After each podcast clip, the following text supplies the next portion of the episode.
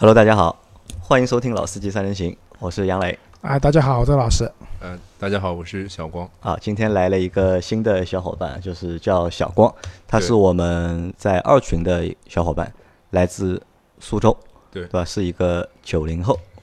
对，发言不多，在群里面。哎，对，在群里发言不多，但和我在私下的就是互动还蛮多的，经常半夜和我两个人聊天，后半夜，后半还是还是在后半夜，是吧？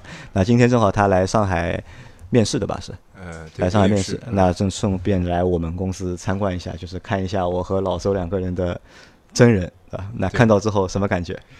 呃，就感觉有一个专门属于我的现场的节目，声音都很熟悉，然后脸有一点那个脸有点陌生，有点陌生但。声音蛮熟悉，对吧？呃，这个也是很多我们的听众小伙伴和我们见面之后，经常会说这句话。我们上次不是有一次举办卡丁车活动嘛，就有现场就有小伙伴跟我们讲说，以前都是听到声音的，然后今天就一下子就在身边了声音直接，在耳边了啊，，在耳边了，在眼前，这个声音直接在眼前了，啊，对的，有种那种网友见面的感觉。网友见面的感啊，觉，真的有点见网友的感觉，见网友的感觉有点小紧张。有点小紧张，对吧？嗯我们又不是小姑娘，对吧？不是小姐姐，你不用紧张。那其实啊，就是小光听我们节目听了多久了？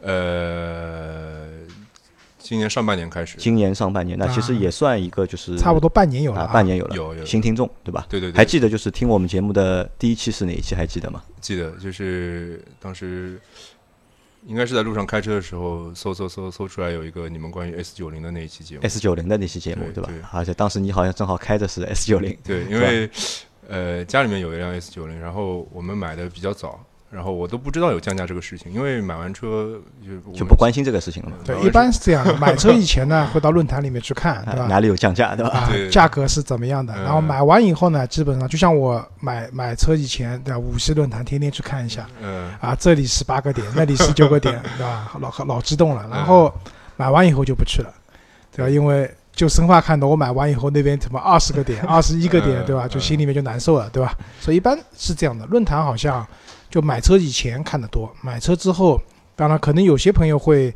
写一些什么用车心得啊，什么拍个媳妇当车模啊，论坛里面发发，对吧？嗯一般呢，如果是平时就是以潜水为主的话，那基本上也就不去了。啊正常的小伙伴，我觉得就是买之前会关注比较多一点。嗯，买完了之后，除非遇到问题了，对吧？如果你遇到一些问题，可能在嗯论坛里面去看一下或者去问一下。嗯如果一切能都能够正常使用的话，那基本上就不会再去看论坛或者去发表相关的那些就是言论，就会比较少嘛。那小光已经看听我们节目听了半年有了嘛，对吧？那嗯对我们节目有有什么印象吗？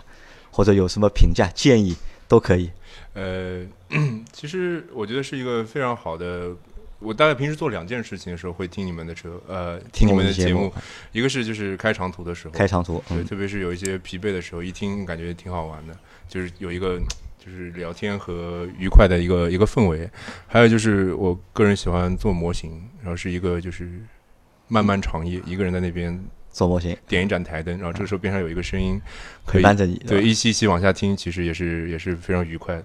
就听了时间长了，就是我们变成了一个就是陪伴了。呃，对吧？在还还蛮你亲切的，在你寂寞无聊的时候，对吧？有啊有三个人陪伴你身在你身边，其实蛮好的，因为之前就是杨磊比较比较比较反感嘛，就可能觉得有些小伙伴听我们的节目入睡，啊对吧？嗯那其实我是觉得，不管在哪种场景下面，对吧？你只要愿意听我们的节目啊，都是好的。都是好的。对不管是就像刚才小光讲的，开长途，就一个人比较无聊的时候，对吧？嗯，也可能疲惫了，然后听听我们节目，精神一下，然后做模型。哎你做什么模型啊？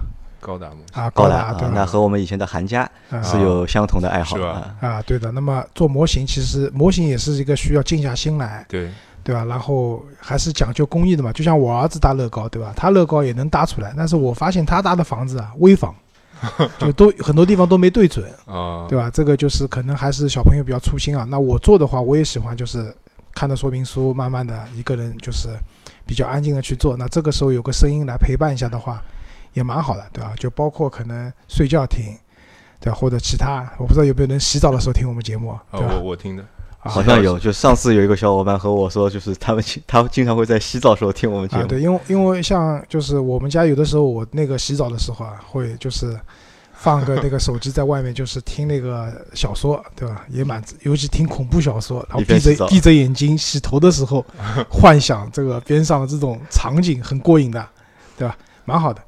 其实就是洗澡的时候，现在天越来越冷，然后每天一打开要等大概半分钟的热水，然后这个时候就在那边挑你们节目，因为我是跳着听的嘛。啊新听众嘛，所以我就要往前翻。其实我觉得喜马拉雅不太好，它最好是把我听过的就去掉，然后我就会在没有听的里面去选这个。那它上面其实也有也有显示嘛，就是你听过的它是会变得暗的嘛，没有听过还是黑的。对，吧但是我要其实前面翻很多很多。对，其实小光前面给我看了他的手机啊，他给我说了一下，就是哪些节目他是听过的，哪些节目是没听过的。那我觉得啊就很多小伙伴就是他们在听节目之前，可能是会选标题，他们嗯会根据标题来听我们的节目。但在这个时候呢，其实容易犯一个错误，或者是有一个问题在里面，什么呢？因为我们不是标题党嗯，就我们做的节目啊，其实我们的内容往往要比那个标题丰富，更精彩。嗯，就很多小伙伴就是可能在他看到一个他觉得就是没有兴趣的标题，或者嗯这个标题取的就是很平淡，对吧？他就没有兴趣听了。其实我觉得往往那些就是取得很平淡的名字那些标题啊，反而里面的内容可能会更精彩杨丽就是不管什么节目，对吧？不用看标题，直接进去听就对了。啊。因为我我们嘛，其实就是一个就是陪伴的一个节目。其实我觉得有没有标题，或者是标题取得怎么样，我觉得对于我们的就是忠实观众来说，就是。大家不要去介意这，或者是不要去 care 这件事情，就是只要每个星期一三五，对吧？晚上开车的时候，对吧？对或者是在无聊时候，就可以打开喜马拉雅，就是听一下我们的节目，嗯就保证让你在这四十分钟里面不觉得无聊。好，那小光是一个，就是小光，你是之前在国外留学，嗯，对，就在法国，在法国嗯待了多少年？呃，三年半四年不到。三年半、四年不到，那时间还算蛮长的。就其实我们一般去看，在国外读书的话，就是嗯能够待到三年半到四年，都算比较长的一个时间了。呃，因为我的后来跟学校申请晚一点毕业，这样可以那个多玩一点的？不是，当时想跟同学一起创业，然后签证比较难办，因为当时呃学生签结束了，然后新的工作签非常难下。我觉得在国外大家都会有这样子的那个那个共同的经历，然后就跟学校申请说能不能就是让我晚一点，然后这样子很容易拿一个签证继续留在那个地方做自己想做的事情。啊，那就是我们节目的前半部分啊，就是我们让小光啊和我们分享一下，就是他在法国那三年半的时间里面的一些就是和车有关的见闻或者是经历，嗯，是，吧？就小王，你是在是大学毕业去的法国，对对吧？那应该是去读硕士。对，那你在离开中国去法国之前，就是有驾照吗？有，但是没有属于自己的车。就没有属于自己的车。对，因为大学里面用不到，然后接下来就直接走了，所以就从来没有过车，那在法国的这三年半时间里面，就是你开车嘛，骑摩托车。骑摩托车。对，那这个和我们分享一下，就是这个嗯在国内你骑过摩托车吗？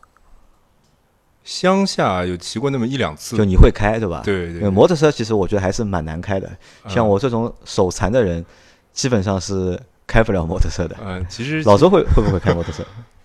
哇，我小时候偷开我爸的摩托车，但长大以后没有开了。没开对吧？因为啊摩托车我觉得还蛮难开的，因为它那个排档是在脚上的吧？呃，我不我那个不用换挡，你那个是吧？无级变速的了。对，因为踏板车对对对，啊，那踏板车还 OK，还好开一点。嗯没有。其实啊，我跟你讲啊，摩托车不难开的，就是带档位的摩托车也不难开的，只不过是怎么讲呢？就是习惯不习惯的问题嘛，对吧？就是左手离合器嘛，啊左手就是用离合器用手来放离合器，我是觉得这个精准度可能要比脚稍微高一点还高一点对吧？啊。对的，好，那你在就是法国那段时间，就除了开摩托车，车开过吧？开过开过，也开过。也开过对吧？嗯那有什么就是可以和我们分享的吧？呃，先说车子还是摩托车？呃，先说你的摩托车吧。摩托车，啊其实摩托车这个事情挺有趣的。当时是因为我在的时候，我不知道你们记不记得，有一次巴黎发生了一个恐怖袭击，还蛮严重的。啊就地铁对吧？呃，在歌剧院里面，啊歌剧院就是一个小剧院，有一个啊摇滚乐队表演。啊，我知道，我去的时候还到那个地方去的啊，是吧？啊。当时我离那个地方其实不是很远，然后挺紧张的。后来家里面老妈有天给我打电话，不知道怎么想，就说你要不买辆车吧。安全一点的，对不要不要就是走在路上就遇到危险的吧？对他，他当时主要担心就是，比如说在地铁里面或者是在公交车里面，如果出现问题了怎么办？然后我就去看了车，车子其实本身不贵，大概不买新车的话，像那个雷诺的那个克利欧，嗯，呃，一万块，呃，一万欧整就买辆新车。如果要买二手车的话，同学大概都是在两三千块钱。我觉得这个事情就好像大家都买两三千的，你也就买两三千的欧元啊，就是其实还好。呃但法国停车可能是个问题哎，，对对对，对吧？因为很贵啊，就是你基本上我出去，我去那些，当然我可能去的地方比较烦，就是比较热闹，什么香榭丽大街啊，什么门田大道啊，包括一些去一些景点，那边停车费真的贵，就是按十五分钟计，呃一欧元，就便宜的也要差不多一欧元十五分钟，那就是一一个小时就四欧元，真的蛮贵的。所以我觉得可能在法国那边停车会是个问题。这就是后来为什么我想要买摩托车的一个原因，就是跟朋友出去的时候，比如说到了饭店门口，然后接下来就是一圈一圈的绕找车位，永远找不到。然后我问了我当时的房东说，楼下当时我住在巴黎四区，然后问呃楼下有没有车位，我们这里他说他就一脸震惊的看着我说你在跟我聊车位的事情。他说作为一个土生土长的巴黎人，应该是没有驾照才是说明你纯正。就是你公共交通很发达，然后用车成本实在太高，就是，所以我就打消了这个念头。但是这个念头，但是我确实也很讨厌坐地铁，因为我当时住的地方是在好几个站中间，正中间，去哪个都不近不远，然后就有了萌生了那个摩托车的这么一个念头。那买了摩托车之后，就是这个交通肯定是会对你的出行嗯，会带来很多的便利，对对吧？那在巴黎就是开摩托车的人多不多？非常多。非常多，因为中国是像上海是禁摩的嘛，就是上海不禁摩啊，不要瞎讲。少嘛，对吧？不少归少，不禁摩。啊，其实这个我觉得和禁没有什么太大区别。就如果正常人要去买一个摩托车牌照的话，付出代价很大，没有呀，现在有的呀，花钱就有了花钱，对，花钱你买的是老的牌照嘛，它新的牌照它是不发的呀。对上海是这样的，就是中国现在很多城市，你说纯纯粹的禁摩几乎没有，大家都是就是说怎么讲，政府不支持摩托车，所以就是大尤其大城市啊，就是摩托车的牌照不发放了，那不发放怎么办？那就是在二级市场上流通哎，对吧？那你现在至少上海的话，如果你有一部分的预算，然后你真的想要玩摩托车的话，这个环境还是呃允许，至少是允许的，所以不能讲禁摩，这个是不对的，对吧？现在牌照而且也便宜的，最高的时候，上海的一块沪 A 的黄牌，就摩托车的牌照的话，已经差不多飙到要将近四十万一张了，现在三十万以内。对吧？想当初我们去看车展的时候，说我们去套牌的，对吧？当然这开玩笑的啊，嗯，那个时候才十六万一张牌照，对吧？其实这也是一个投资嘛。这个投资就亏了，对吧？嗯，啊，那你十六万的时候买进，你不亏的呀，啊对吧？当时车在四万多，买辆当时四十万，那个时候是宁甲二五零，现在宁甲已经出到小轮子已经出到四零零了，对吧也就四万多块钱。其实，呃，当时我一去到法国，就发现骑摩托车的人非常多，主要是分两种，一种是年轻人作为代步工具，这个时候很常见的是那个呃，意大利比亚乔的那个副牌 Vespa，就是那个罗马假日里面那个带着啊啊，我知道，就是其实我们现在国内有很多电动车都做成那个样子抄那个样子啊，对，呃抄那个样子的，对对，它其实当时我去试驾的时候呢，我发现不行，当时太小了，对吧？因对为你人比较高嘛，吧对，这个是我当时很想骑摩托车的一个原因，我觉得真太炫酷了。就是巴黎街头经常会发现穿的很潮或者一身西装，然后骑一个那个车子，戴一个很复古的头盔，我觉得那个样子是我很神往的，所以我就去店里面试了那个车，然后后来发现不行，主要有两个问题，第一个是。它那个放脚的地方我很难受，因为它是有一个弧度圆弧过下来的，我放进去以后，整个脚要窝在里面。就卡在里面嘛。对对对，可能脚也比较大，腿也比较长，比较难受，对吧？嗯，然后还有一个就是那个车，呃，我觉得是摩托车的通病啊，就是小摩托车以后它就是巴黎，周老师去过，应该记得减速带是很大很宽啊，对，呃，过减速带的话就会那个，对吧感？觉整个车就腾啊，腾。飞起来了，对吧？你除非很慢很慢的过，不然要飞起来了，对吧？呃，然后而且因为是经典款嘛，所以价格上面没有什么优势。我记得大概是呃三千多欧元起啊，也不便宜啊，三千多。三千多欧元起，所以就就就没有买。后来选择是比亚乔的那个 EVO，比亚乔的 EVO，国？内看不到。呃比亚乔我知道，因为比亚乔好像以前我们上海有很多助动车，好像就是这个牌子啊，对的，当时这个嗯比亚乔在上海卖多少钱啊？九千九百九十九块，哦，那对吧还好呃，年代早了，哦 那个是周老师还在念小学的时候了，哦，对吧？好多好多，那个时候一万块钱是很大的钱了而且那个车还应该叫助力自行车，还不叫就是摩托车啊。，具体怎么啊，肯定不算摩托车，助动车嘛。助动车。就那个时候自自行车，它有个宣传点，就是这个车一万块不到，嗯一万块不到差多少？差一块钱。嗯对，以前我们申花队，就申花队他们训练的时候，就是很多队员都是开这个车的，就是开着这个车当着队友去训练了。这个车在上海蛮有名的，有段时间。那你后来就是那个车，你后来选那台车 EVO 多少钱？全部办下来是三千两百欧，三千两百欧。但是这个车跟那个 Vespa 很大的不一样，就是它首先车身非常长，嗯，排量多少？好像是一二五。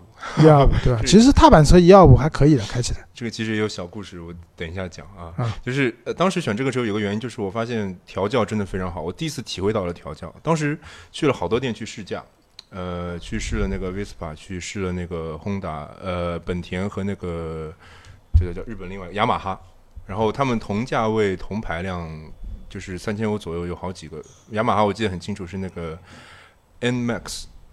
和那个 X Max 这么两种，然后一个是偏运动，一个是偏生活这么两种，然后那个 Honda 是，呃，那个词我忘了怎么拼，也忘了怎么读，反正就是差不多同价位，但是都比较小。比亚乔就特别长，特别大，前后有两个后备箱，就是你座位翻起来是一个放东西的地方，然后后面那个本来是放那个挂尾箱的地方，它自己本身就有一个箱子。然后我记得很清楚，当时几个中国小伙伴去中超回来，十个人的火锅。可以在就是那些肉啊菜啊，可以全部放在里面，放进去，对吧？而且两个头盔就是必须偶尔带带人嘛，对吧？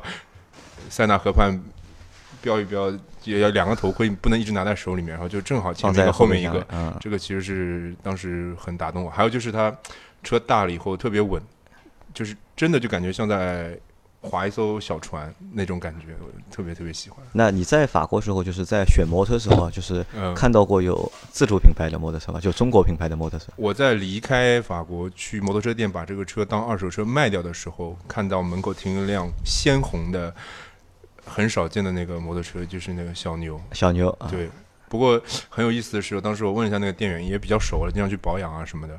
我问他这个大概多少钱，具体我记不得了，但是是当时同款小牛呃顶配国内售价的五倍，五倍啊，不，这是电动车，电动车，电动车。啊，算是进入法国市场的第一款第一款两轮的。电动车，甚至是我觉得可能是中国第一个进入法国的那个电动车。啊。那就是这个车在法国五倍的话，我们这边四五千、五六千嘛，嗯，那差不多也两万多，那差不多也要三千多欧，对吧？对对对，差不多差不多。因为法国人他们非常崇尚那个就是呃健康和环保，所以他们跟我们思想可能会反过来，他会为了因为它是新能源而愿意去付出更多的代价。比如说当时我在选摩托车的时候，有一辆我不知道你们有没有见过，是呃中间有一个荧光色的那个护板的宝马摩托车。它是跟比宝马同款的要贵一点，而且充满电续航里程只有一百公里，但是提速非常快，然后价格也非常贵，我记得大概是合人民币十二万的样子，大概也有一些人买那个车子。啊，这个只能讲，我觉得我至少我去法国的时候啊，就是从汽车层面，我是真没看到有什么新能源车，啊，对对，可能在摩托车层面，大家开始玩电动车了，对吧？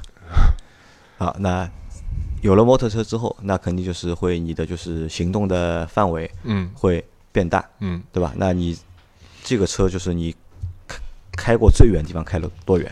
呃，是那个当时朋友家在巴黎的郊区，呃，坐火车半个小时的距离，我摩托车大概骑了一个小时，这个算最大的一个范围了，对吧？呃，算是我骑摩托车去过最远的地方。啊，好嗯，那就是你在巴黎那么长时间里面啊，就是你觉得就是那里的交通，因为嗯前面我们在呃做节目之前，我们私下聊过嘛，嗯就是他觉得就是巴黎肯定是一个就是交通其实也蛮糟糕的一个城市，因为所有的国际大都市嗯交通都比较糟糕。嗯，但你回到国内之后，嗯就是你觉得这个国内同时也糟糕，对吧嗯？但这个糟糕好像就是糟糕点还不一样，对，对吧？这个你可以和我们说一下。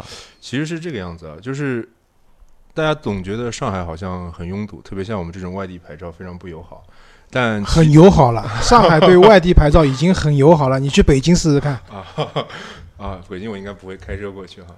当然，就是呃，但是平心而论，从整个交通的规划，还有那个拥堵程度，还有包括那个停车的那个地方，确实能体现出来是后来发展起来的那个都市。所以它在那个整个城市规划的时候就已经考虑到了，至少你付出一点代价和成本，还是有地方可以停的。而且，但是巴黎就不是这个样子，因为它那个整个从奥斯曼时期。就没有怎么动过整个那个小巴黎的那个格局，所以经常会看到就停在路边。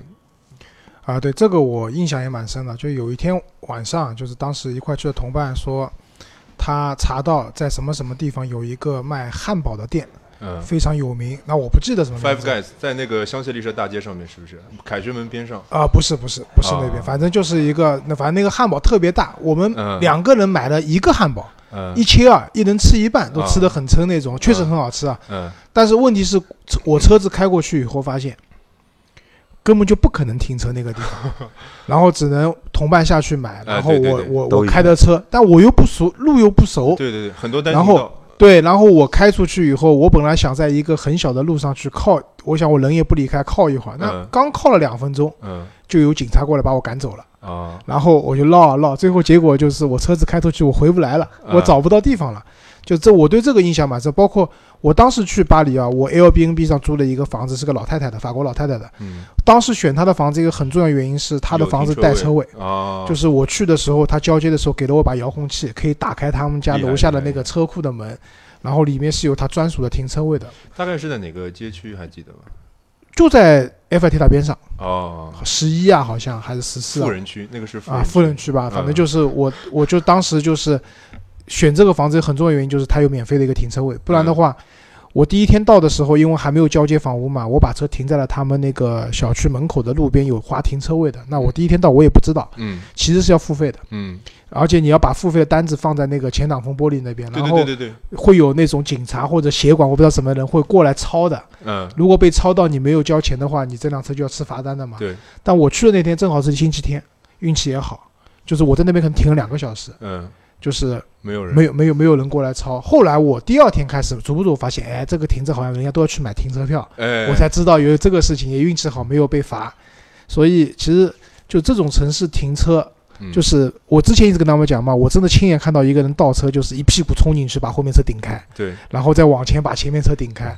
就是真的就是这么这么玩的嘛，因为他们的城市道路而且都很窄，嗯就大部分的道路就是路边停有，因为就是我知道那边很多吃饭所谓的饭店就是路边的那种咖啡馆，对对对对，大家都是沿街而坐，而且对对对就是位置和位置近到什么程度啊？就是你们两桌不知道，以为你们两桌是一起的嘞，对对对，对吧？然后在那边，抽着烟喝着酒，然后车子停在路边，另外一边就真的很难走了，嗯就这种风格嘛。所以那边的话，我觉我倒是觉得，如果我在那边的话，我可能也会选择摩托车出行，会方便很多。其实刚刚周老师讲的，因为我回国也快一年，很多事情我就慢慢有点淡忘了。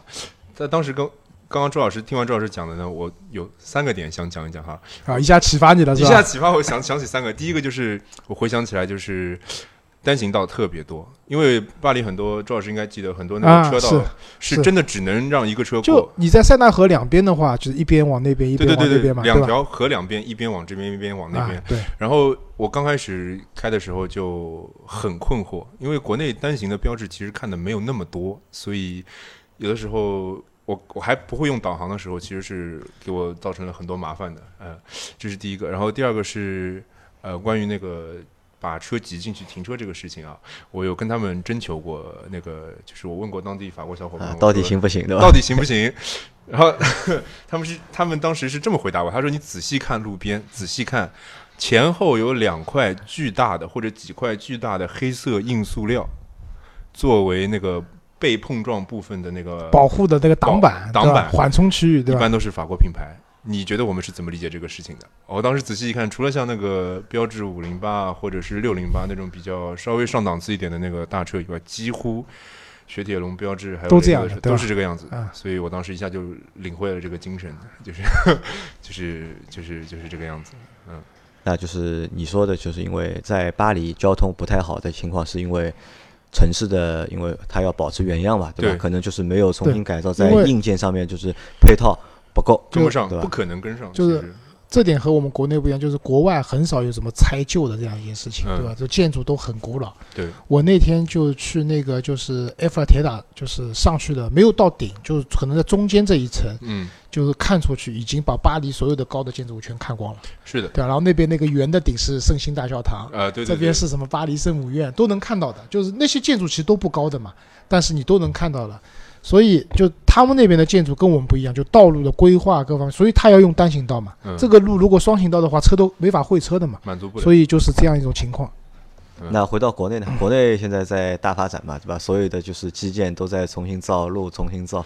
那嗯为什么国内路够宽，嗯对吧？车道够多，那为什么还会有堵车啊？就是各种各样的就是交通问题。其实我觉得这是也是一个老生常谈的事情啊。我觉得我是我我觉得其实我可能也没有什么资格在这边说什么，但是呢，有一些小的体会想要跟可能讲一讲。首先就是呃，有一个事情，我想问一下周老师有没有注意到过，就是其实是按照严格规定是不能从右侧超车的。啊，对，但是这个事情，我觉得在路上其实是从来没有人会在意这个事情。因为我觉得这是两个原因啊。第一个，从要就是想要超车的人，他没有这个概念，对吧嗯？就从右边超过去了。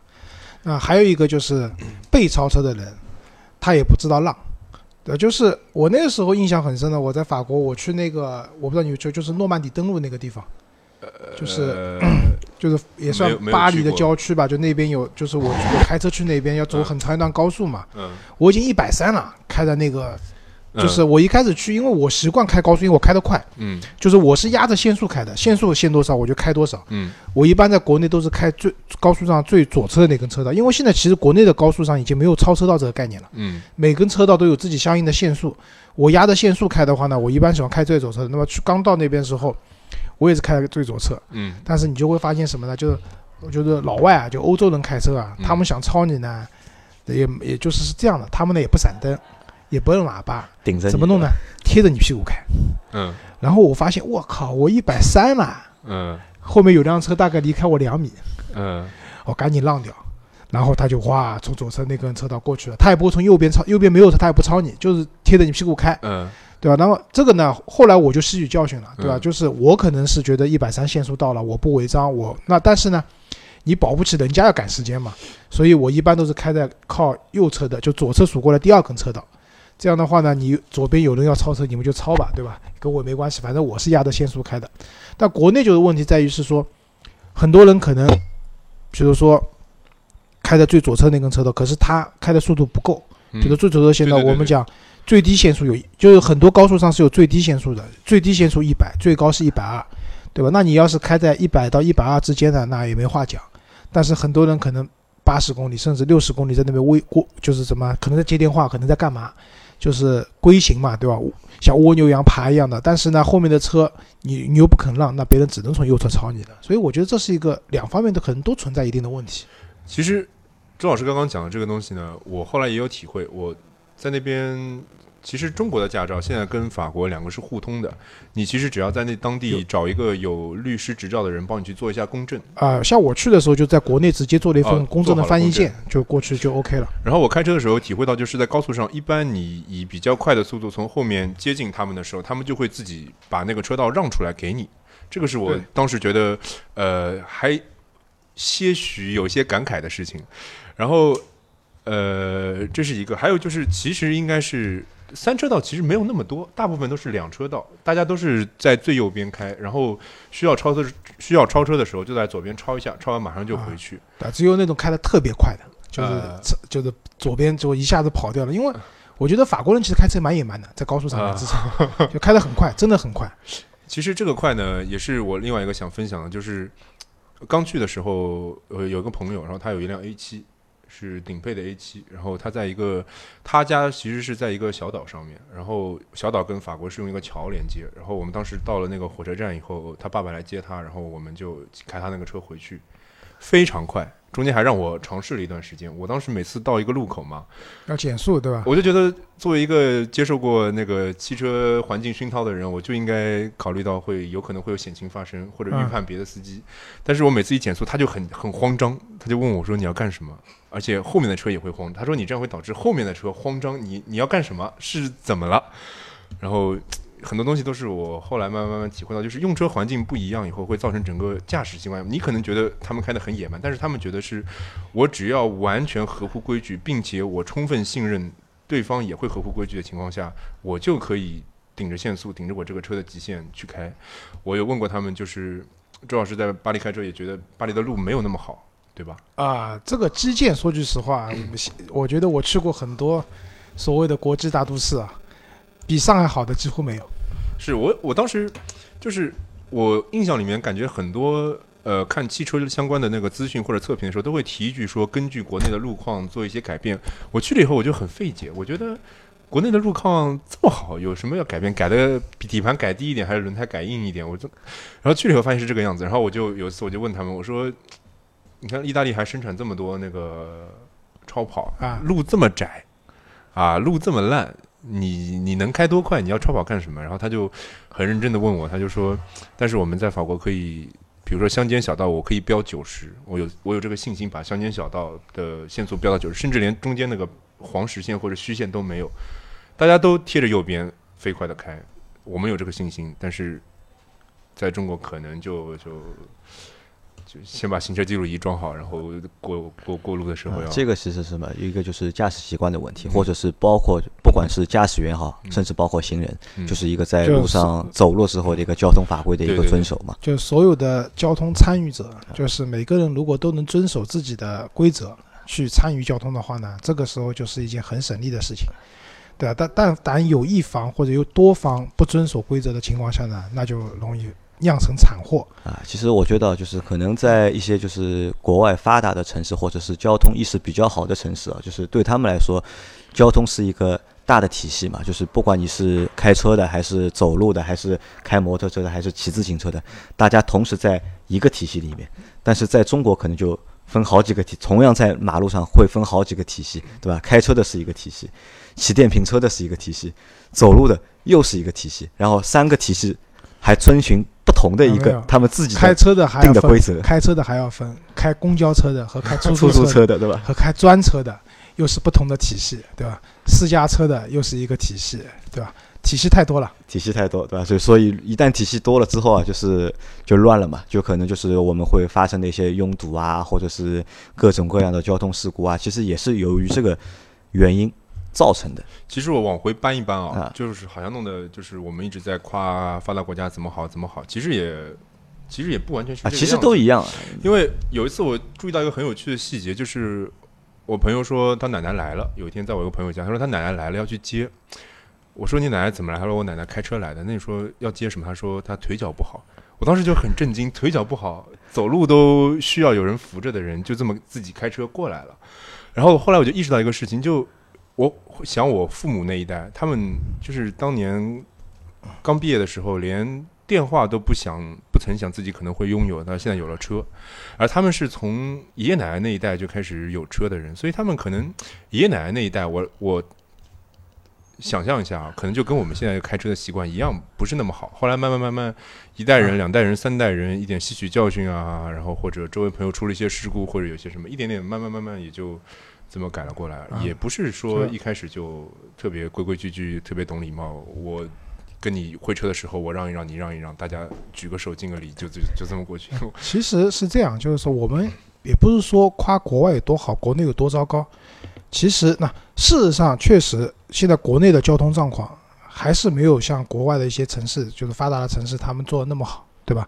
那你你办法跟泰国曼谷比呢？那还要糟糕，对吧？那个绝对比上海糟糕那个地方。但是呢，我想一直讲的就是，我记得之前节目一直讲，就是其实至少这两年国内的交通啊，通过各种各样的整治，包括各种各样的法律规范的宣传，现在已经好很多了。至少你现在人行道上就是让行，至少我别的城市不知道，上海已经还做的蛮好的。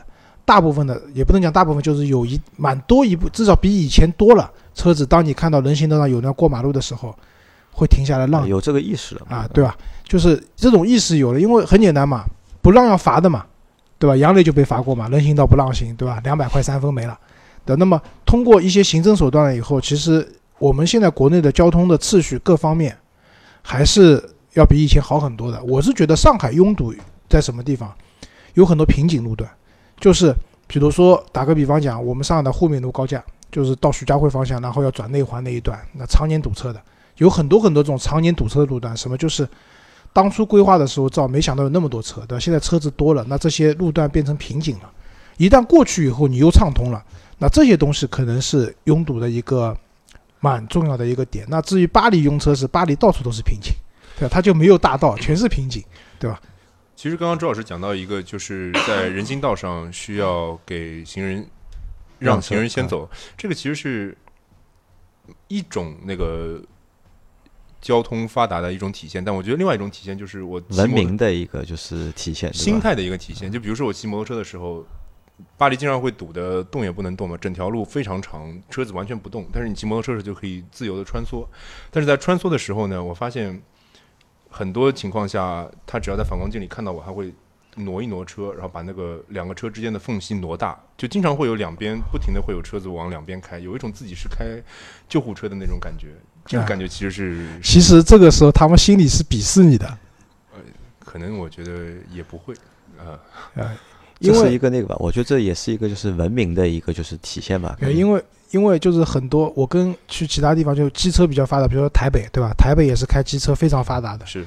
但是开车的人其实蛮讨厌开摩托车的人的，因为其实按理讲堵车的时候，我不知道就是堵车的时候，其实摩托车应该也是跟着排队的，对吧？穿行这件事情合理吗？这个其实我还专门去查了规定，因为我。因为我那个时候法语不是很好，我就怕警察拦下来我解释不清，然后我就去请小伙伴帮我查一下交通法规。法律规定是在呃堵到汽车完全不动的情况下，自摩托车是可以以不超过五十公里的时速在车流之间穿行的啊，是有这么一条规定。好吧，这个因为我不开摩托车，不是很清楚，对吧？不过我确实当时我在选车的时候，我也发现了，就是呃，国内汽车有很多很多媒体，但是摩托车其实媒体不是很多。因为这里摩托车用户少嘛。对。然后我在查稍微高端一点或者是呃冷门一点的进口车的时候，就会发现，其实像刚刚庄老师说的，台湾那边的资料反而会啊，台湾是机车非常发达的一个地区，他们那边开机车的人非常多。哦，刚刚讲到就是你问，就是自主品牌在巴黎街头。其实，在小牛之前，我刚刚说错了，还有一个蛮常见，就是阳光。阳光，对，蛮多的，就是普遍比剩下那些品牌稍微便宜一些些，然后东西呢看起来料很足，呃，其实很有那个自主品牌的那个风范。然后东西呢，据他们所说，确实也不错，就是当地的那些小伙伴说，确实也不错。嗯嗯，好，那我们前面一一大段啊，就是说了，就是小光在法国的一些就是。和交通啊，和开车有关的事情啊，那我们回到就是回来，就因为小光已经回国一年了嘛。那小光是怎么会加我微信的呢？是我记得你加我微信的时候是问了我一个问题，对吧？问了我是比亚迪的元。还有那个博瑞，博瑞的极翼，对对吧？你问我能不能买，对吧？当时加我其实就问我这两个问题。是，但我们回到就是这个车上来了，就是因为当时我问听到这两个问题的时候，我有点点的诧异啊，就是诧异差在哪里呢？就是小光当时先帮我自己介绍一下他那个时的情况，他说他从法国刚回来，对吧？可能就是家里。做点生意，然后他需要有个车在上海和苏州之间，就是每个星期都需要城际穿梭嘛，对吧？那我觉得哦，他可能是应该家境应该还不错，对吧？家境应该还不错。那怎么会选一个就是自主品牌的车？这个是当时我的第一啊第一反应，对吧？这个也是我就是觉得就是想把你请来节目，就是聊一聊这个事情。嗯，你当时怎么会就看中元和博瑞的吉翼的？其实，在大上海啊，说家境不错，真的不敢。但是，呃，自主品牌常见的车呢，其实也不是说完全不能考虑。之所以会选择自主品牌呢，是有一天跟我妈两个人逛商场的时候，在商场一楼有一个圆的那个展示，展示，嗯，呃，然后当时就就看了，看了一下以后呢，整个车看完，问了一下销售多少钱，然后边上小伙子非常热情的说：“我们这个车，呃，九万九千八吧。”我。可能记得有还是九万三千多，我忘记哦。九万九千八是特供上海的，然后苏州买的话是九万三千八的一款，缺了一点点东西，无足轻重。然后当时我和我妈两个人同时有一种很奇妙的感觉，就是就是觉得家里确实有一辆非常老的那个车子要被淘汰了，就觉得找不出任何理由不买这个车，就挑不出任何毛病，就不是说这个车完美无缺啊，就是说你性价比很高。九万块钱你还要怎么样呢？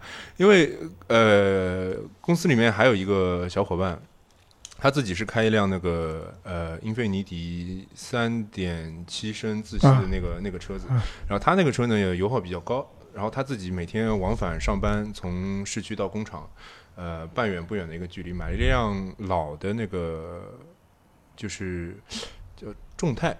老的一辆小的那个众泰，续航里程是，说是说一百公里，其实是八十八十左右。对，所以我每次到公司就看到他在那边充电，没完没了，就跟老 iPhone 一样，从早到晚就插在那个充电桩上面。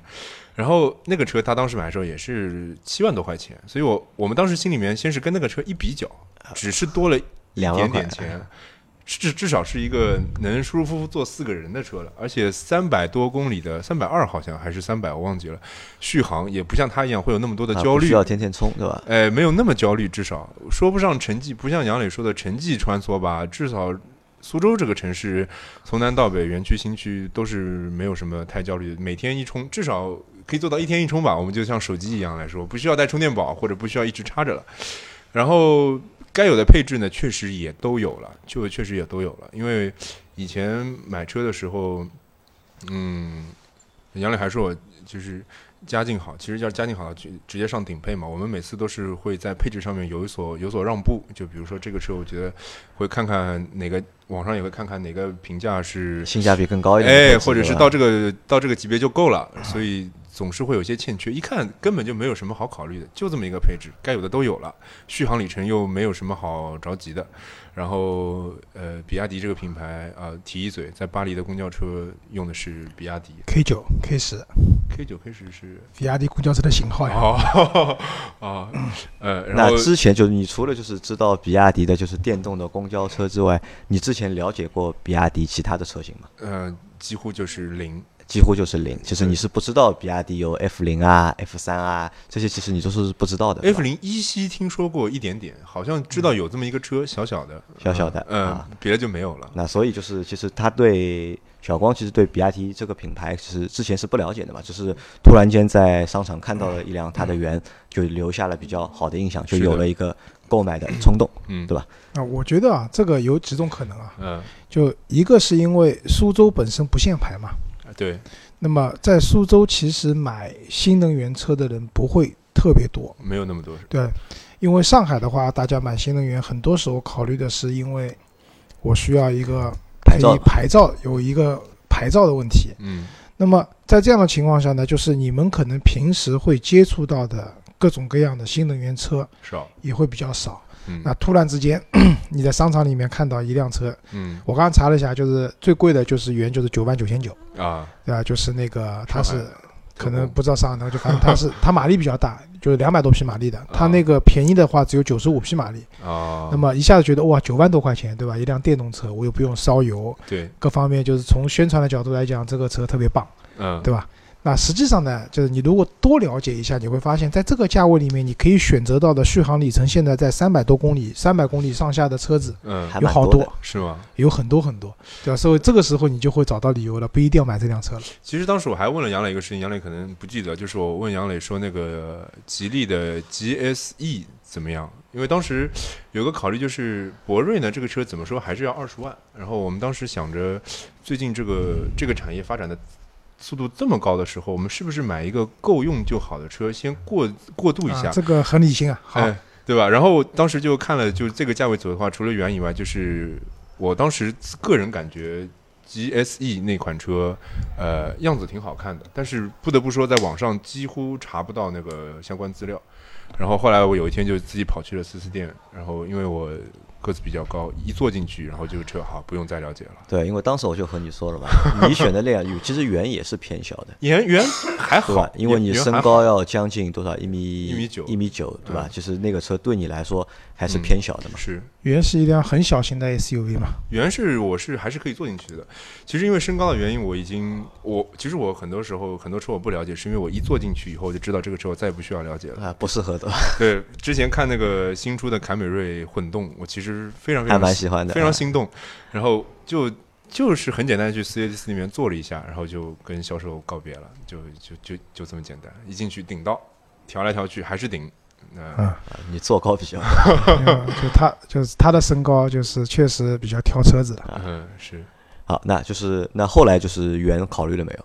嗯，最后定了一辆领克的新能源。领克零一的新能源，对对对那怎么会就是后来是怎么放弃原了呢？因为之前不说了没有嗯不买它的一个理由嘛，嗯然后后来放弃原的原因是什么？呃，看到更好的了，对吧？你这么说好像我怎么样？其实也不是说放弃远啊，就是呃呃，家里面情况是呃，老爷子有一辆沃尔沃，沃尔沃，嗯，呃，然后有一辆老的帕萨特快要淘汰了，然后还有一辆老君越，然后老君越呢，我们觉得这个车其实没有什么大毛病。我现在开的时候，我开的比较多，然后我对这个车其实也些些微有一些感感情，开了快两万公里了，感觉这个车真的挑不出什么太，除了转向的时候有一点感觉这个车不想转。还有油耗就偏高一点。哎，对，然后它的功能性呢，其实是跟那个沃尔沃有点重复了，所以我们就觉得，在有一些不需要轿车的场合，我们是不是有一辆，SUV 也不说是吧 SUV 啊，就是说，呃，换一个体验，或者就是就是需要轿车的时候，我们就上沃尔沃；不需要轿车的时候，那我们就省油、好停，然后又比维护的费成用又比较低低，。嗯，我觉得这个是我们当时的一个考量，所以就有很想把那个老君越给置换掉，换一个很理性啊。对吧？但是这样子的情况就是说，如果把老君越置换掉的话，我们家燃油车就只剩下一辆沃尔沃了。然后这个时候，家里面三个人，如果老爷子有事出远门或者怎么样的话，我们如果再要有走一个小短途的话，就会有一个里程的焦虑了。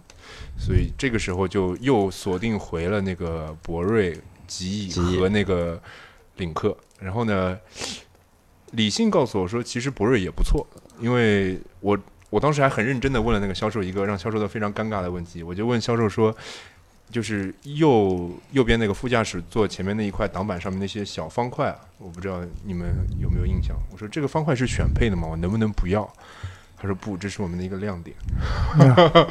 呃，就是它整个里面，它那个，比如它那个液晶仪表盘，我就感觉有一种设计师做完了以后说，那要不我们再加个图标吧，在加在哪儿就这儿吧。然后我们要不然再加一个那个就是呃亮灯的那个提示吧，加在哪里？呃，这里吧。就是有这么一种很比较随随意，对吧？对，然后整个人对这个车子用料做工确实很足，但是从审美的角度上来讲，感觉不太好的实在是有一点点难以接受。哦，我这样会不会得罪？啊，不会不会，这个是你是我们都是哦个人用户 消费者嘛，对？对对，呃，仁者见仁，智者见智，外观。然后后来就看到了领克，偶然的看到了那个领克以后，看完零一就非常心动。而他当时说是跟沃尔沃用完全一样的那个就是发动机，他是这么说的。然后也有沃尔沃那一套技术呃自动巡航自动巡航那一套 Autopilot 那个那个技术。这个技术之前我跟杨磊交流的时候，我觉得这是我个人觉得是很实用的或者是领克。我觉得应该是拿出来当王炸一样反复用、反复用的一个一个一个宣传点。但是我平时在看，不管是测评报道，还是一些信息来源，甚至是在那个论坛里面，很少有小伙伴或者是媒体把它拿出来当做一个应该是爆炸的点来细讲这个事情，我还觉得蛮奇妙的。哦，我觉得是这样，因为我我我也去开过领克零一，也用了它那一套，就是可以就是相当于很高级的一个辅助的驾驶系统。那但是呢，我觉得 为什么不去讲的原因，一个是它毕竟还是一套辅助的驾驶系统，就是你没有办法把它捧上天的，因为法律法规也不允许，嗯。对你不能讲有了这东西以后，你真的可以自动去开了，其实做不到的，对吧？嗯。啊，这是一方面。那另外一方面，其实就是很它很多的宣传点会放在店头，就是你去销售那边的时候，你去店里面看车的时候，销售一定会跟你讲这些东西。也没有讲很多，其实、啊，是吧？因为我当时去奉贤的那个店的时候，那个销售就跟我们试驾的时候就很强调嘛，他说我这套嗯东西嗯对吧，跟沃尔沃是一样的，对吧？你可以试一下或怎么样。嗯 而且另外一个这套东西关键是什么？就是用，我觉得就是从广告或者说一些创意表达形式来讲，比较难。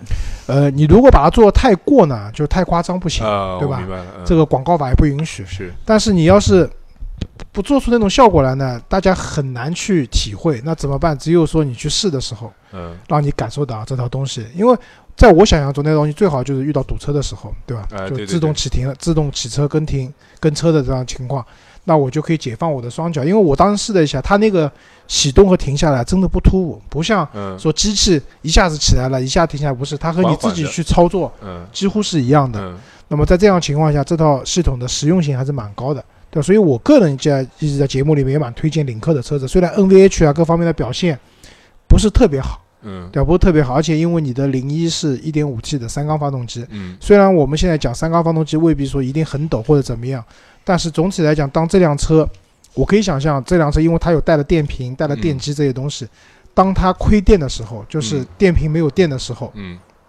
靠一点五 T 的发动机同时要带动车辆，并且要给电瓶去充电的情况下，这辆车的那种就是 NVH 的表现，肯定是没有汽油版 2.0T 的发动机好的。嗯这个是必然的，对吧？但是好处就像你讲的，这个车像你们可能有充电条件各方面的话，嗯它的使用成本各方面都很低。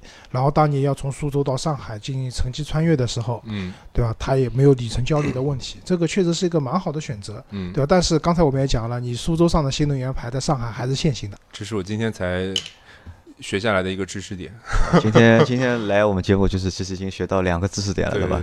一个是你的那个 T 四，对吧？嗯其实可以去动力升一下级，对吧？对可以重新刷一下蛮震惊啊，蛮震惊的啊。嗯嗯，还有就是苏州的新能源牌在上海其实也是限行的，呃没有文化还蛮可怕的，嗯 那其实要多听我们节目。是是是那回我们回到领克，就是、嗯那你在当初就是看到领克之后，被它的就是很多的亮点嗯所吸引嘛？是那最终促使你就是决定购买它的嗯原因有哪几个？这么几个，因为其实我们看车啊，嗯就是好车其实很多嘛，对吧？是最最终能够让你掏钱去买，肯定会有几个就是别人没有的点，嗯才能让你掏钱去买嘛。嗯对你来说，就领克是哪几个点吸引了你，让你最后掏钱去买了这台车？呃，首先呢是。很多人说外形这个东西见仁见智嘛，啊有的人喜欢，有的人不喜欢外形比较有个性嘛。对，嗯但是我一坐进去那个驾驶舱，我当时印象非常深，一坐进去，然后驾驶舱坐在那边待了一会儿，觉得哎舒舒坦舒坦。啊愉愉悦，就是我觉得像我们啊、我可能我们过了，我还会花一些时间在车里面来回开啊什么的，我觉得整个驾驶舱内才是真正是属于自己的。空间对，所以我觉得内饰这一块，我我的那个分数是要给很多的。就内饰的比重要比外饰要高，吧？对对对，因为就比如说，还是说回那个博瑞机，这个车你让我真的挑刺，没有那个图标那样子画是有点突兀，行不行？行的，但是我我每次看到它，我会有点不舒服，这个就够了。还有边上那几个方块，我真的是不太，真的很非常能改到那个点，你知道吗？然后还有就是说到那个刚刚周老师说到那个就是自动驾驶，这是。于我而言，我个人觉得非常重要的一个点，这个可能像刚刚杨磊说的，在试驾啊，周老师说，在试驾的时候，销售会跟你提这么一句，或者让你试那么，呃，到下个红绿灯路口那么多的距离。但是我的话，毕竟是沃尔沃，也开过好几个非常长的长途，然后拥堵的路段。我觉得它特别好的就是，也像周老师说的，不是说真的完全你就不用管了，或者你感觉自己好像请了个司机，只是在一些路况特别好，然后你要顶着那个限速开的时候，或者是特别堵，然后你要不停的去反复操作的时候，这两个时间你的内心是有极大的愉悦和满足感的。啊，这个说明什么？就是我们一直讲的，领克之所以现在销量一直还挺稳定、挺好的一个很重要原因，是因为有沃尔沃这个背书在那边。而且就是其实你看这套系统在其他竞品身上也有啊，不多比较少也有现在其实我跟你讲，很多车企这套东西都可以有，只不过是在这个价位里面，可能相对，来我就会会少一点。竞品里面会比较少嘛。但是问题就是说，哪怕是同价位的车子有这套东西，你敢不敢用是另外一回事情，对吧？但是因为你有沃尔沃的使用的经验，对吧？对吧？加上沃尔沃又是在安全科技这方面是非常的，怎么讲，就是领先的嘛，对吧？大家至少是大家心目中是领先的。那再加上就是刚才小光讲的它内饰，因为其实领克的内饰和沃尔沃也很像的，就是那种很简单的北欧的那种，我们讲就是很简单的这种性冷淡风，对吧？就是。没有什么很花哨的东西的，但是你就喜欢这样的风格，你对坐进去以后，你就会觉得身心愉悦，也是我个人的一个见解啊，对，其实很多现在很多人都喜欢这样的。为什么说像一些日系的什么无印良品、MUJI 这些东西嗯，会卖得很好，就是因为他们都是一些啊极简的，包括宜家这些东西，很简单的东西的品质还 OK 的。对吧？在这样的情况下，你自然而然的就会喜欢这样的一种风格。所以小光，我觉得最后会选领克零一，还是因为家里面有一台沃尔沃啊，沃尔沃的 S 九零，对，有一定有非常好的一个使用的体验，然后为这个产品做背书，对吧？你这个车现在买下来的话，最后一共花多少钱啊？就是完全完全不谈，呃，网上查多少钱就多少钱，啊送了啊，我知道领克是全国统一售价，没有那个那这个送一，些东西，那我觉得这嗯也是小光买这台车的另外一个理由啊，或者原因啊，因为小光爸爸的那台 S 九零是应该是中国第一批吧，应该第一批不是第一批，我当时是四十多万买的嘛，对吧是？降价前对吧买的，四十多万买的嘛，对吧？后来一降就是降了十万嘛，呃，对吧对？但这个事情在领克身上基本上是不可能发生吧，因为领克它是用了一套就是新的就是销售的价格的体系，就它那个价格就永远就是一个官价，就是不可能有任何的就是溢价的空间在里面，不过？话说回来，就是有一次我很认真的问我爸，我说你知不知道降价这个事情？他说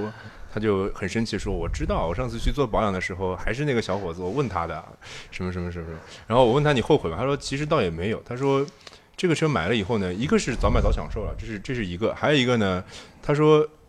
我呃有一次他在开长途的时候是拿水杯还是干嘛？就是手没有把在方向盘上面，然后呢也没有开那个 Autopilot 的那那一套系统，然后呢是一个弯道，车子自己猛的突然打了一把方向，把那个车子救了回来。他觉得，然后我爸说就这么一下，我觉得也值，值了，对吧？就也值七万块钱吧。他当时销售说是你这一款是便宜了七万，没有那么多，因为我们买的配置比较低。啊，然后但是呢，也有不好的地方，就是那个 Autopilot 过度依赖的时候，我出过两次就是比较危险的情况，呃，也是呃跟大家分享一下。有一次就是。呃，不知道杨磊和周老师有没有注意到，就是在匝道的时候，一般他都会限速标四十，对，嗯但是呢，有一次我是跟着前车，我我自己定的是定的一百二还是一百二十五，我不记得了。然后跟着前车，前车比较慢，前车慢慢的就撇到匝道里了，我也就跟着他撇到撇到匝道里，我觉得没有问题，我也就没有去改那个限速，就跟着他慢慢的转那个弯嘛，我也没有去管他。当时我也忘了我在干什么，然后转着转着转着，突然那个前车匝道可能是有两车道，前车突然突然离开了，然后我那个车就开始突然加速。这个时候我回过神来的时候，就发现已经驶出那个弯道了。他当时我就挺后怕的，因为那个整个车也没有预警，也没有，因为比如说前车突然刹停的时候，那个车会叮叮叮，然后就是开始帮你踩刹车。但是他那次驶出弯道的时候是没有任何那个就是预警，只是那个 autopilot 自己失效了，这是一次。还有一次是，呃，我在高速上面那一天可能也不是很着急，我想试一下那个油耗有多低，我就开了一个在高速上开了一个一百，然后在最右道慢慢的开，然后呢，我也比较分心啊，因为已经习惯了，开了很长时间，然后开着开着，突然它就自己下高速了，它就沿着右边那个，因为当时可能是车道保持嘛，对吧？就跟着那 右边那个道出去了，因为可能当时是左边那个线被磨损的比较严重，然后右边那个白线呢画的特别粗，那个车开着开着突然呱自己就下去了，然后本我本着那个就是安全第一的思路，我就下去转了一圈，然后当时后来就觉得，哎，这个好像也不能那么严。所以啊，这个也是我们老生常谈的一个问题啊。即使就车的就是技术再发达、再先进，还是需要道路的配套，对吧？如果道路配套不了的话，很多就是那些先进的技术啊，其实也不能就是完全能够体现出来，甚至可能会帮不到忙。啊，对啊，就其实，所以我们一直反复强调，这是一套高级的辅助驾驶功能，它不是一套自动驾驶，就是本质上还是人在开车，对吧？所以还是即使有这套系统的情况下，你还是需要保持自己足够的注意力，不然的话，还是有可能会发生这种比较危险的情况，甚至会出事故的。不过有的时候，就比如说像我爸那一次，他弯道的时候自己就是这种是始终开的。始终保持开启的这么几种功能，我觉得还是蛮好的。比如说在特别大雾或者突然四周光线突然变暗的情况下，前面有车急停的情况下，他有过两次是自己没有刹停嗯，但是猛的减速，并且有提醒，这个我觉得还是还是值得可圈可点的一个地方。至于领克呢，刚刚那个我忘了周老师还是杨磊说，他那个就是开车感觉是老师傅在帮你自动驾驶，这个其实是有优化过，因为沃尔沃上面其实。加速和减速还是比较还比较突兀的，对，是就是感觉突然就给了一脚油，就是前车这个其移开的时候，实这个其实都是电脑程序嘛，因为只要是电脑程序的话，就能够不停的去优化，它只要有足够多的就是数据样那本，我相信啊因为你这个 S 九零是比较早的版本了，你现在去买，比如说新出的 x C 六零，对吧？包括未来要上的 x C、x C 四零这些车子的话，应该也会可以做到这样的，因为它这个东西肯定是进化过了。好，那节目啊就做到现在还蛮长的，已经一个小时了已经。哦那我最后问一个问题啊，就最后问一个问题，就是小光，就是你是怎么看待就是领克这个品牌的？领克因为领克其实是一个，就是目前来看是一个自主的一个高端品牌，对吧？而且它的一个目标，也就是主打就是一个年轻的品牌或针对年轻消费者的。那你选了它，对吧？就你肯定是你 get 到了它的点，对吧？它有哪几个点是让你 get 到的？哎，说是已经做了一个小时，但是你这个问题问完，我感觉我还可以讲三分钟。啊那你来来 继续。就是呃，因为毕竟后来最近选车嘛，所以看的特别多，也像周老师一样，就是因为我那个车定了以后一直拿不到，包括之前选车的时候，几乎是每天就是能把网上所有能看到的信息嗯就搜刮一遍。首先是新能源这个车呢，信息非常少，但是与之相反的，领克零一的信息呢非常多。我们甚至可以说，到了 4S 店，销售问我说：“您您要不要有什么了解一下？”我说：“我只要坐进去坐一坐，摸一摸，然后开一开就好了。”我觉得我跟销售其实都没有什么好谈的，所有信息都了解，但是呢。而且甚至他连价格都没有什么好谈的，所以我就我觉得这个销售我都甚至觉得有点可有可无，能不能我过去扫个二维码，我自己就把车定了，就是这种感觉啊。可以啊，他可以在网上订车。但是呢，这里还是有一个小插曲，我觉得是蛮值得注意的，就是就是因为新能源在网上的信息比较少，所以我在所有的东西全部看完了以后呢，自己还是有两个疑问。然后呢，就是网上实在是找不到相关的信息。第一个是他说工信部油耗是一点七，对吧？百公里。然后我就想知道这个一点七是指啊，我来告诉你啊，哦，我我先讲完好不好？是这样，然后我当时我就很困惑，我就觉得这个一点七作为一个普通消费者，呃，你这个一点七呢是指电池满电的时候混动开呢，还是电池先把电开完呢，还是纯油呢，还是怎么一个情况下得出一点七这么一个结论？这是第一个困惑。第二个困惑呢，我就是很好奇，那我没电了能不能当混动开？还是就是说它是两套机子，就是我们也知道有并联、串联还是那几种嘛，这个网上倒也没有细说，我只知道它是坐在变速箱里面，但是具体它是怎么怎么怎么去运营的我不知道。然后呢，苏州有两家那个领克的店，我就先去了离公司近一点的那一家，我过去以后，销售也就是吞吞呜呜，因为他就也回答不了你的问题。对，吧他说，毕竟呃，苏州到现在一直到今天还没有那个新能源的现车，所以他就他说回答不了你的问题呃，我我了解的不多，啊以后等车导来了以后，你可以再过来试驾，再过来看。然后呢，我去了另外一家领克的店，然后呢也是问了同样的事情，然后就有一个小伙子跑出来，就跟我把这两个就是很好的解答了。然后所以就是在价格完全没有可以谈的那个情况下呢，我就选择了这家人家了，对对，就是这样，是因为那边的销售给你的感觉比较专业，对对吧？啊，一般是这样的，就是说很多时候，尤其像这种价格没有任何差异的情况下，肯定是哪家店给你舒服嘛，给你感觉好一点，感觉更专业一点的话会比较好点。因为其实啊，就是我觉得这是一个其实是一个谬论，就是刚才正好讲的，我最后讲一下，就是嗯工信部油耗什么一点几升、两升这件事情嗯。第一，工信部的油耗它的测试条件是非常苛刻的非常理想的，啊，它不是苛刻的，是非常理想状态的。这些混动车子理论上都是先纯满电，嗯，纯电先跑，对对吧？然后跑完以后，然后进行混动，对，对吧？然后这个时候，而且它的就测试的速度是非常的，就是理想化的，比如说匀速的速，对，非常匀速，匀速可能九十公里或者八十公里上去得出这样一个结论的。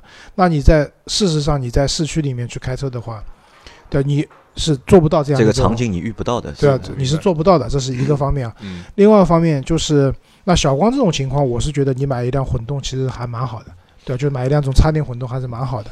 但是就我个人而言的话，其实我一直觉得插电混动，就像你刚刚讲的，我没电了，能不能把它当混动开？当然可以，因为现在我可以想象，百分之八九十的人买了插电混动车的人，都是把它当混动车在开，甚至把它当一部燃油车在开。嗯对吧？这个是插电混动在中国面对的一个比较尴尬的局面，就大家为了一块牌照买了这个车，但是其实没有。我们小区里面有很多就是这种插电混动的车子，但是没有一个充电桩可以让你充电的。在这样的情况下，其实大部分时候就是加了汽油在开嘛。其其实，在这种情况下的话，车子的环保性各方面可能还不如一辆纯电正的车。嗯要更不要说刚才小光提到像凯美瑞这样的一个混动混动车，它他们那个车是真的是蛮厉害的，百公里油耗五升左右，对吧其？实我后来销售给我的解答，我觉得还蛮有趣的。他是这么讲的，他说我们这个一点七啊，是指充满电加满一箱油，开到两个能源都耗尽为止，然后得出来的一个平均油耗是一点七。